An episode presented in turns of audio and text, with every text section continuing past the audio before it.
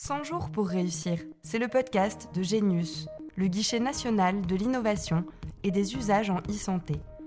Autour de Lionel Richard, retrouvez les innovateurs de la e-santé et les experts incontournables pour vous aider à réussir dans vos projets.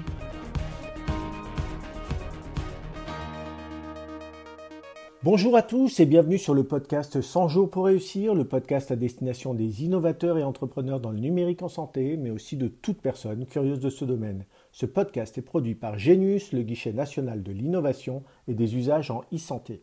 Dans cet épisode, nous parlerons du recrutement d'une équipe technique experte en e-santé. Pour ce faire, nous recevons Théo Riffel, cofondateur d'Arcan, une société qui aide les établissements de santé à mieux gérer les données qu'ils collectent afin de faciliter le travail des équipes médicales, améliorer la prise en charge des patients et favoriser l'innovation en santé. Théo Riffel est aussi doctorant en apprentissage fédéré et cryptographie à l'ENS Ulm et lead développeur chez OpenMind. Nous recevons également Georges Soto Romero, directeur de l'école d'ingénieurs ISIS, première école à former les ingénieurs spécialisés en e-santé.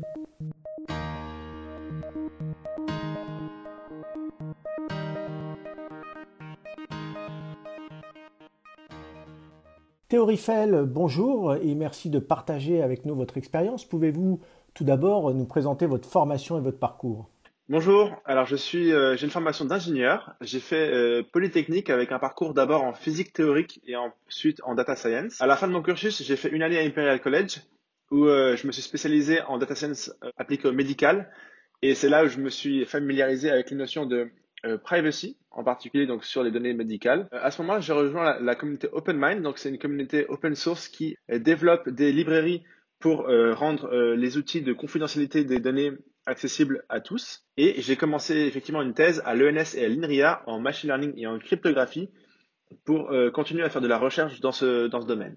Vous avez cofondé la société Arcan en 2019. Pouvez-vous nous la présenter? Arcan travaille avec les hôpitaux pour les aider à retrouver la souveraineté sur les données de santé qu'ils collectent. Alors rapidement le pitch. L'idée, quand un patient arrive dans un hôpital, euh, il va passer par un tas de services, par les urgences, peut-être après par euh, la cardio, par le service d'imagerie. Dans ce cas-là, ça veut dire que chaque euh, département a un logiciel, ce qui lui est spécifique, qui va stocker les informations sur ce patient et répliquer, par exemple, son identité. Donc, si on veut avoir toutes les informations pour un patient, il faut avoir accès à tous ces logiciels-là et ce qui est en pratique très difficile. Donc ça pose un problème en interne pour le soin. Quand on veut essayer de retracer le parcours de soins d'un patient, c'est assez compliqué. Et d'autant plus si on veut échanger des données entre, entre différents centres parce que l'information n'est pas accessible au même endroit. En plus de ça, ce qu'on fait, c'est que on transforme la donnée qui est donc présente dans les bases de chaque logiciel dans un format qui est propriétaire et on les transforme dans un format qui est standard. C'est un standard qui est ouvert, qui est qui s'appelle Fire, qui est édité par une organisation euh, à but non lucratif américaine et donc, du coup, ce qu'on construit au sein de l'hôpital, c'est un entrepôt de données euh, avec toutes les données des patients et dans un format standard. Donc, ça facilite évidemment le travail des praticiens au jour le jour euh, pour pouvoir facilement accéder au, dossier euh, du patient, la recherche clinique, parce que du coup, on perd beaucoup moins de temps à agréger les données, et aussi les collaborations entre les centres, parce que comme les données sont standards, c'est beaucoup plus simple de les échanger entre les différents centres.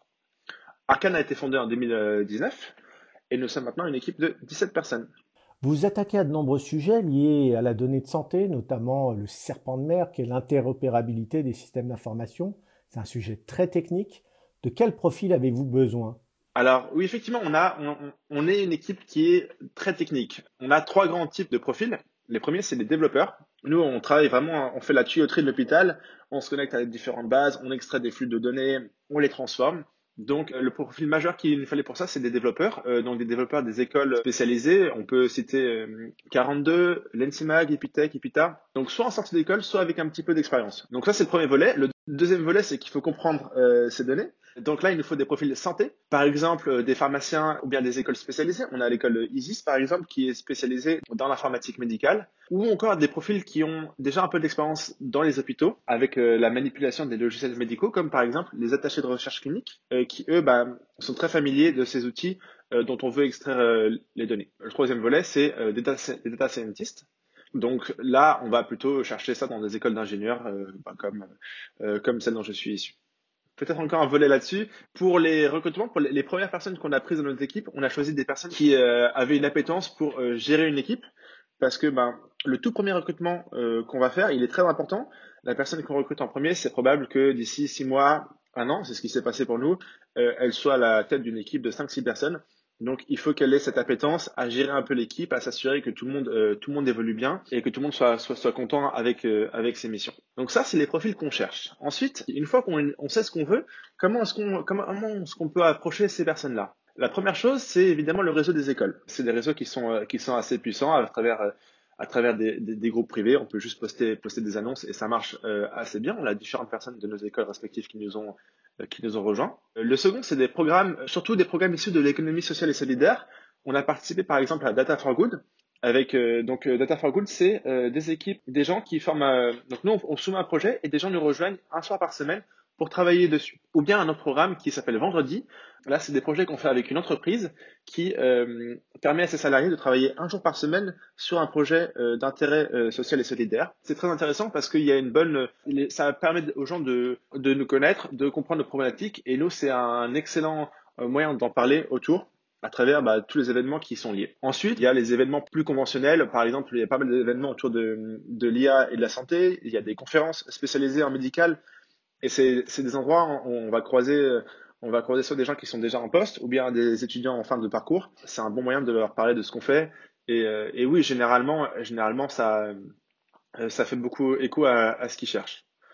Et bon, le troisième moyen qui marche aussi, c'est simplement euh, faire, de, faire de la chasse sur LinkedIn, essayer d'identifier les bonnes personnes, les contacter, et ça reste aussi assez efficace en général.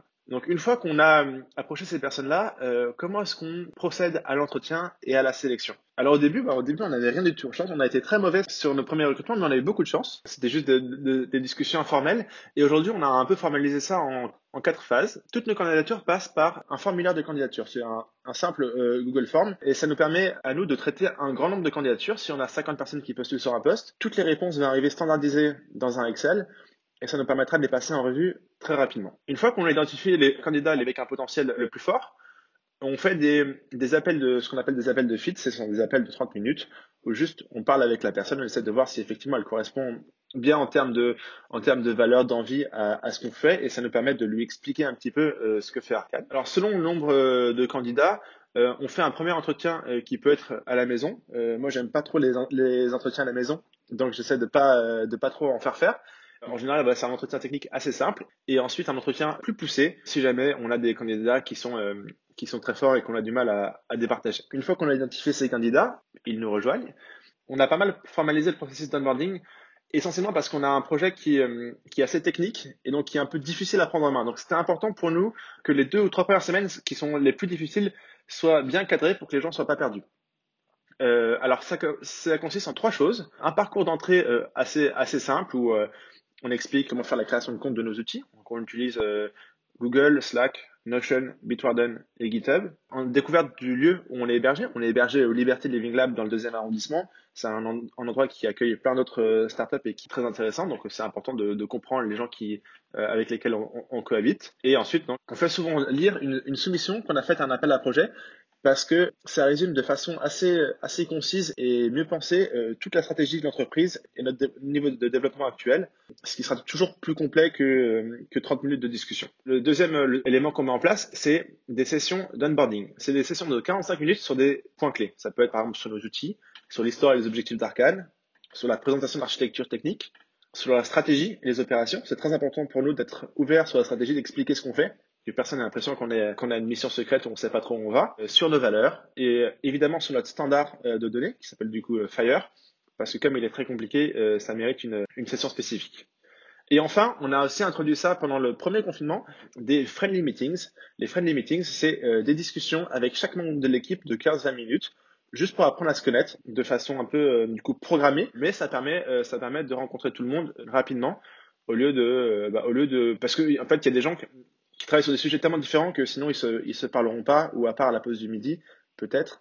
Et donc c'est une, façon de forcer les liens euh, dans l'équipe que tout le monde sache un peu mieux euh, avec, avec qui il travaille. Quel type de profil préférez-vous recruter? Des profils très experts et expérimentés ou plutôt euh, des profils plus généralistes et polyvalents? Alors, c'est une bonne question. On choisit des profils qui sont relativement débutants pour une raison qui est assez simple, c'est que on est, euh, bah, on est une startup qui n'a pas encore fait sa levée de fonds, donc on n'a pas forcément euh, les moyens pour les profils les plus experts. Sur les profils les plus experts, j'attire un petit point de vigilance qui est que, alors c'est effectivement très intéressant, par exemple, pour une équipe commerciale d'avoir un profil expert, parce qu'il arrive avec un très fort carnet d'adresses. Un profil expert en technique, ça peut être un double tranchant. Soit il a une très bonne expérience et il peut apporter énormément, mais il peut aussi avoir des choix très arrêtés parce que bah, il a fait, il a fait une certaine, certains choix pendant 20 ans et c'est pas aujourd'hui qu'il va changer. Donc ça, c'était un peu le point de vigilance. C'est pour ça qu'on a choisi des gens qui ont plutôt 2 euh, à 4 ans d'expérience en développement, un peu moins experts, mais euh, qui sont plus ouverts à changer d'architecture de, de, du jour au lendemain si jamais on se rend compte qu'il faut qu'on pivote. Avez-vous pensé à faire appel à des cabinets de recrutement? Les cabinets de recrutement, effectivement, on y a pensé. On a des startups amis qui ont, qui ont essayé et ça a à peu près bien marché. Euh, nous, on n'a pas eu besoin parce qu'on a eu beaucoup de chance. On a trouvé des profils qui nous correspondaient assez rapidement. C'est un peu un choix à faire qui, qui s'impose lorsqu'on n'arrive pas à recruter et qu'on a un vrai besoin, qu'on a une urgence. On sait que c'est un, un bon moyen. Après, ça coûte cher. Ça dépend vraiment de nos capacités à recruter. Je dirais que pour l'instant, on n'en a pas eu besoin si un jour on a des urgences et qu'on n'arrive pas à recruter les bonnes personnes, on passera par un cabinet. Encouragez-vous la cooptation au sein de l'équipe? On favorise la cooptation parce que c'est toujours, euh, c'est toujours assez intéressant de se dire qu'on on a réussi à, ramener un camarade, un, camarade d'école. On les engage aussi à euh, transmettre les offres sur leurs différents réseaux d'école. Après, on va pas forcément au-delà. Chacun gère ses propres réseaux sociaux comme, euh, comme ils veulent. Euh, on va pas les pas les forcer à communiquer sur l'entreprise. C'est pas forcément une pratique qui est euh, qui est très saine. On encourage la cooptation. On n'a pas forcément de, de grosses primes pour les gens qui, qui arrivent à recruter des gens de leur école précisément parce qu'on arrive à bien recruter. Mais c'est quelque chose qu'on pourrait mettre en avant un peu plus tard quand on aura des plus forts besoins de recrutement. Vous utilisez un standard particulier, Fire, euh, qui se généralise à travers le monde. Comment formez-vous vos collaborateurs à ce standard? Les écoles dispensent-elles des formations à Fire? En France, les écoles ne forment pas euh, sur Fire. Donc, y a, on a différents moyens de, de faire ça. Le premier, c'est un peu sur le tas, en assistant à des, à des événements spécialisés euh, dans Fire. Par exemple, en novembre euh, 2000, 2020, il y avait un congrès euh, pour les développeurs en Fire. Ou bien, ça peut être aussi en discutant avec d'autres experts Fire. Il y a une communauté qui est très active en ligne ou euh, aussi en France, à l'Institut Curie, à la PHP, beaucoup de gens qui, sont assez, euh, assez pointus. Et donc, c'est euh, ces échanges-là où on partage euh, nos problématiques, où on partage les solutions qu'on trouve et on prend des retours d'expérience qui nous aident, qui nous aident à, progresser. Avez-vous le sentiment que les écoles d'ingénieurs en France forment aux thématiques liées à la santé numérique? Avez-vous plus de facilité pour trouver des profils d'ingénieurs spécialisés en santé? Alors, du retour qu'on a sur les écoles d'ingénieurs généralistes, ça forme pas très bien à la santé au sens où, d'une part, on a des connaissances médicales qui restent assez limitées dans ces formations. Et d'autre part, l'aspect développement n'est pas forcément euh, très valorisé. On va plutôt valoriser l'aspect data science avec euh, la compréhension des concepts théoriques liés à l'intelligence artificielle ou bien aussi euh, des aspects managériaux qui sont importants pour nous. Dans tous les cas, on a, on, a besoin de ces profils-là, mais pas forcément à cause de leur aspect santé. Pour conclure, euh, Théo Riffel, quel conseil donneriez-vous à un entrepreneur en santé qui voudrait s'entourer de profils techniques? Le premier conseil, c'est euh, de pouvoir avoir des bons conseillers. On a eu beaucoup de chance d'avoir des interlocuteurs qui euh, ne travaillent pas chez Arcane, mais qui sont experts dans le domaine soit de la santé, soit de Fire, soit dans euh, le développement d'architecture logicielle, et qui nous permettent de faire les bons choix en amont pour pas partir dans des directions sur lesquelles on devrait revenir plus tard. ça, c'est la première chose. Ensuite, au sujet de l'équipe en soi, le premier recrutement est essentiel il faut recruter quelqu'un qui non seulement est très talentueux, mais en plus euh, qui a un, esprit de leader d'équipe, parce qu'il va être nécessairement amené à, gérer une équipe, donc il faut qu'il soit assez à l'aise dans la communication avec les autres, qu'il aime travailler à, plusieurs. Sinon, bah, on, se tire un peu une balle dans le pied dès le, début. Et la troisième chose, c'est pour, euh, je pense que la raison pour laquelle on a eu beaucoup de chance à euh, Arkane dans nos recrutements, c'est qu'on a renvoyé une bonne image. Alors, comment est-ce qu'on peut avoir une bonne image d'une entreprise? Première, c'est le sujet. Euh, avoir un sujet où les gens se disent, OK, ça, ça fait sens vis-à-vis de moi, ce que je veux faire plus tard. C'est forcément un bon point. La seconde, c'est aussi, on a montré qu'on était ouvert et transparent. Tout notre code est open source sur GitHub. Notre stratégie, elle est ouverte au sein de l'entreprise et elle est claire. Euh, nos décisions sont prises de façon euh, aussi horizontale que possible. Alors, on est 17, donc on n'est pas entièrement horizontal. Mais l'idée, c'est de se dire, OK, je vais dans une structure qui fait attention à moi, qui s'attaque à un sujet qui me tient à cœur Et c'est ça qui va attirer les gens et qui va permettre de euh, recruter plus facilement. Théo Riffel, merci pour votre témoignage. Vous vous posez des questions sur la formation d'ingénieurs spécialisés en e-santé Élément de réponse avec Georges Soto-Romero, directeur de l'école d'ingénieurs ISIS, première école à former les ingénieurs spécialisés en e-santé. Georges Soto-Romero, bonjour. Pouvez-vous euh, nous présenter votre parcours? Bonjour, euh, je suis tout d'abord docteur INSA de Toulouse, spécialisé en électronique et microsystèmes. J'ai basculé dans le monde de la santé, santé en 2003 en intégrant l'équipe de l'ISIFC Génie Biomédical à Besançon et en faisant plusieurs projets avec le CHU de Toulouse. Et en 2013, je suis revenu en Occitanie pour être chercheur au LACNRS et euh, des projets avec le CHU de Toulouse. Depuis 2017, j'ai pris la direction de Isis Castres, qui effectivement est la première école en e-santé en France et qui forme depuis 15 ans euh, des ingénieurs spécialistes. L'école ISIS est donc située à Castres. Euh, quel enseignement spécifique à la e-santé y sont dispensés? Alors, nous avons plusieurs euh, enseignements spécifiques. Nous avons tout d'abord des stages immersifs en milieu hospitalier, car nous croyons qu'effectivement la santé numérique se développe dans les hôpitaux et au service des personnels de santé. D'autres intervenants dans les podcasts l'ont déjà dit avant moi. Euh, nous avons des enseignements spécifiques autour des dispositifs médicaux connectés, de l'intelligence artificielle et du big data en santé. Et euh, enfin, nous avons beaucoup d'apprentissage par projet, ce qui permet de mettre en, regard plusieurs publics, des publics infirmiers, des publics élèves ingénieurs, des médecins ou des élèves euh, vétérinaires. Et donc tout cela fait une compilation d'enseignements qui permettent de, de mettre l'étudiant au centre de ce dispositif en e-santé. Vous avez également un InnovLab, un FabLab. Euh, pouvez-vous nous les présenter? Tout à fait. Nous avons alors en, en Maître Grey, nous avons une plateforme d'innovation qui est dédiée euh, à la e-santé qu'on appelle le CHL, donc le Connected Head Lab.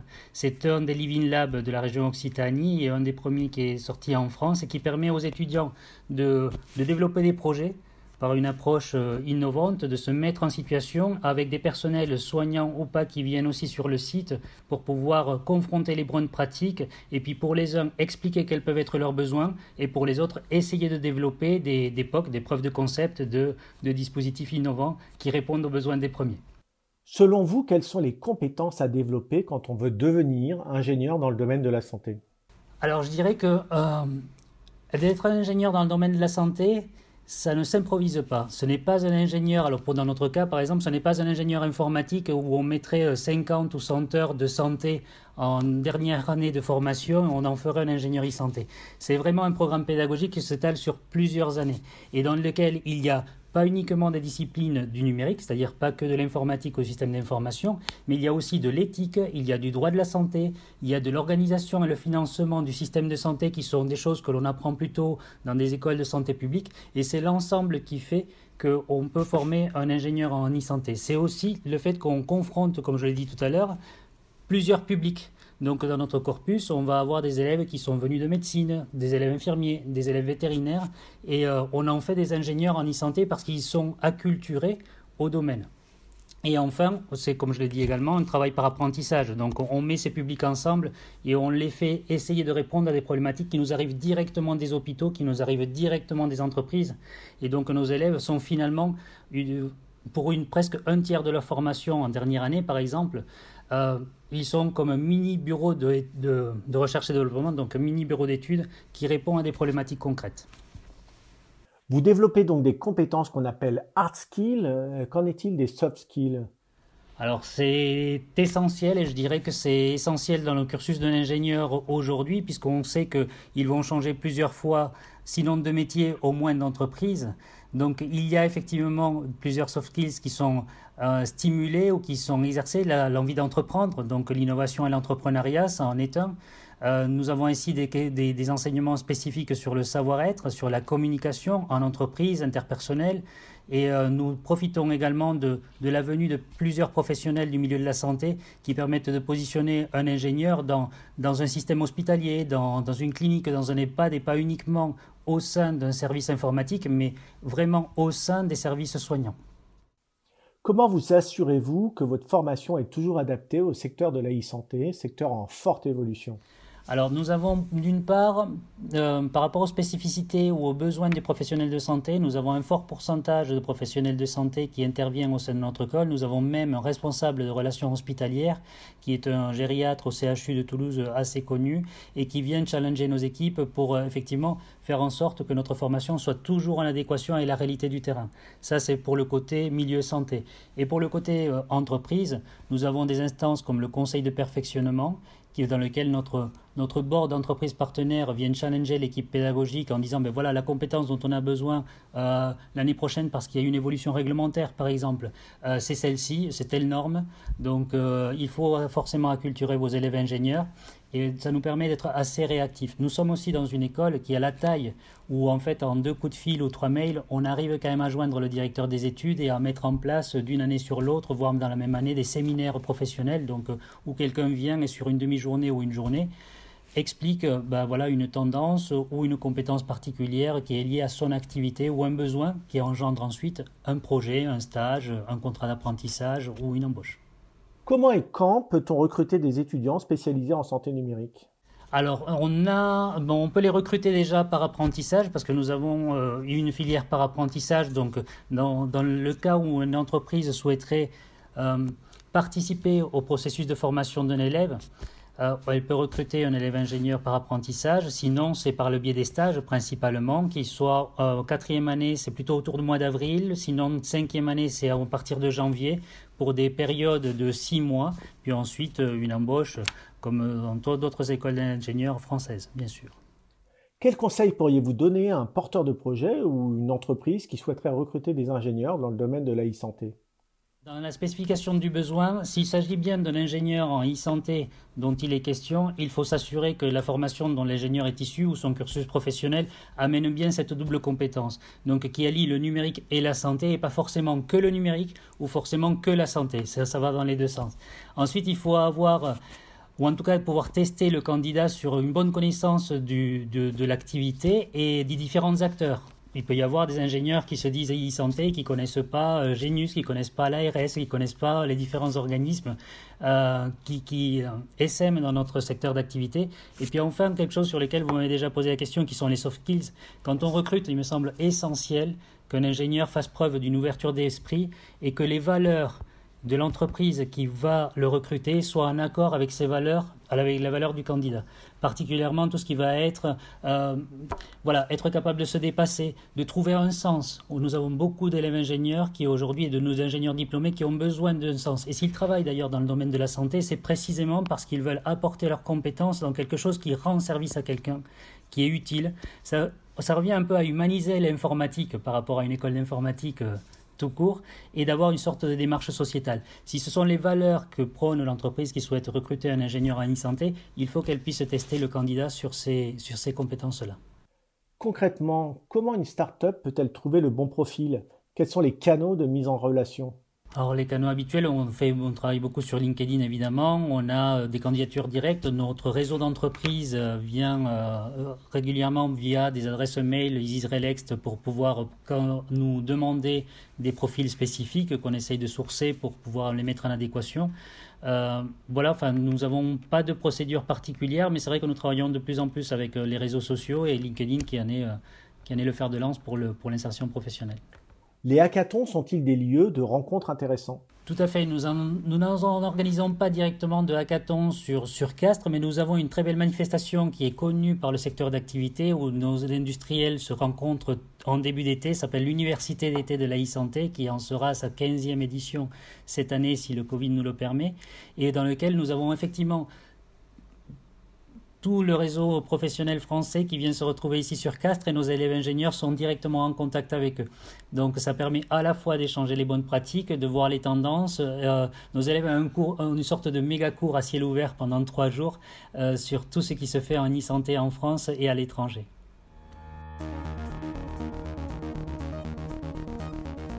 Notre épisode touche à sa fin. Euh, merci de nous avoir écoutés. Nous remercions nos deux invités pour leur disponibilité. N'hésitez pas à vous abonner au podcast sur les plateformes d'écoute. Nous vous donnons rendez-vous très bientôt pour un nouvel épisode de 100 jours pour réussir.